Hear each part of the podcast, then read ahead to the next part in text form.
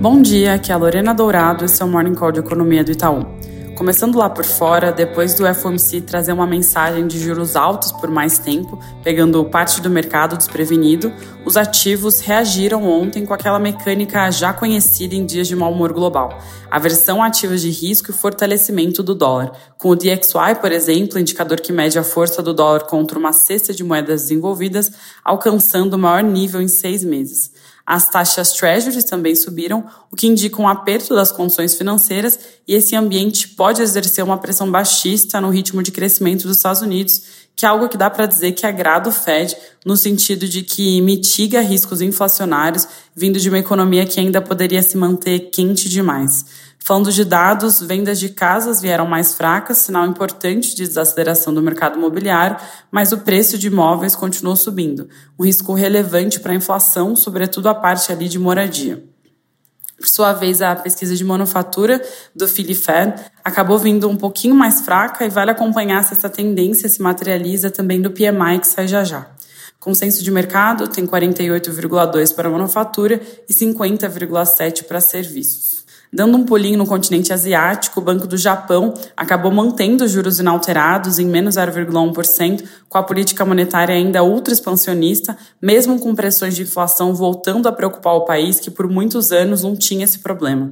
O índice cheio de inflação lá está rodando mais que o dobro da meta de 2%. Aproveitando e fazendo o balanço dessa semana que foi tão importante para a política monetária, do lado dos desenvolvidos, tanto os Estados Unidos como o Reino Unido mantiveram juros parados mas com ambos mostrando a disposição de apertar mais se necessário.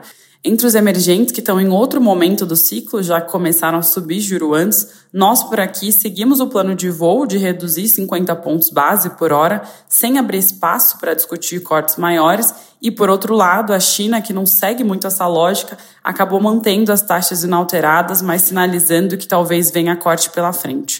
Para fechar internacional, na Europa teve PMI saindo hoje cedinho, com a parte de manufatura de lado, caindo um ponto base para 43,4 e serviços subindo um pouquinho de 47,9 para 48,4.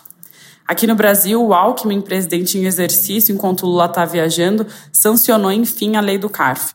Com isso, agora as atenções se voltam para as grandes disputas nos julgamentos, estando a Petrobras no topo da lista, com valores que ultrapassam 34 bilhões. Nesse sentido, o presidente do CARF afirmou ontem ao Estadão que a previsão de arrecadação de 54 bi do governo com essa lei seria obtida com tranquilidade. Ainda nesse tema, a Folha noticia que o ministro Haddad vai seguir firme no compromisso de cumprir a meta de déficit zero no ano que vem.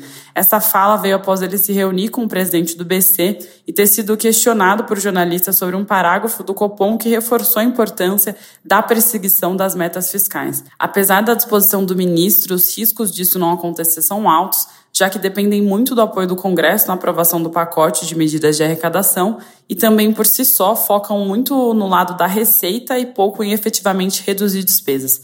Ventos contrários se intensificam, já que, conjunturalmente, a arrecadação do governo tem vindo mais fraca, com uma queda real de 4% em agosto.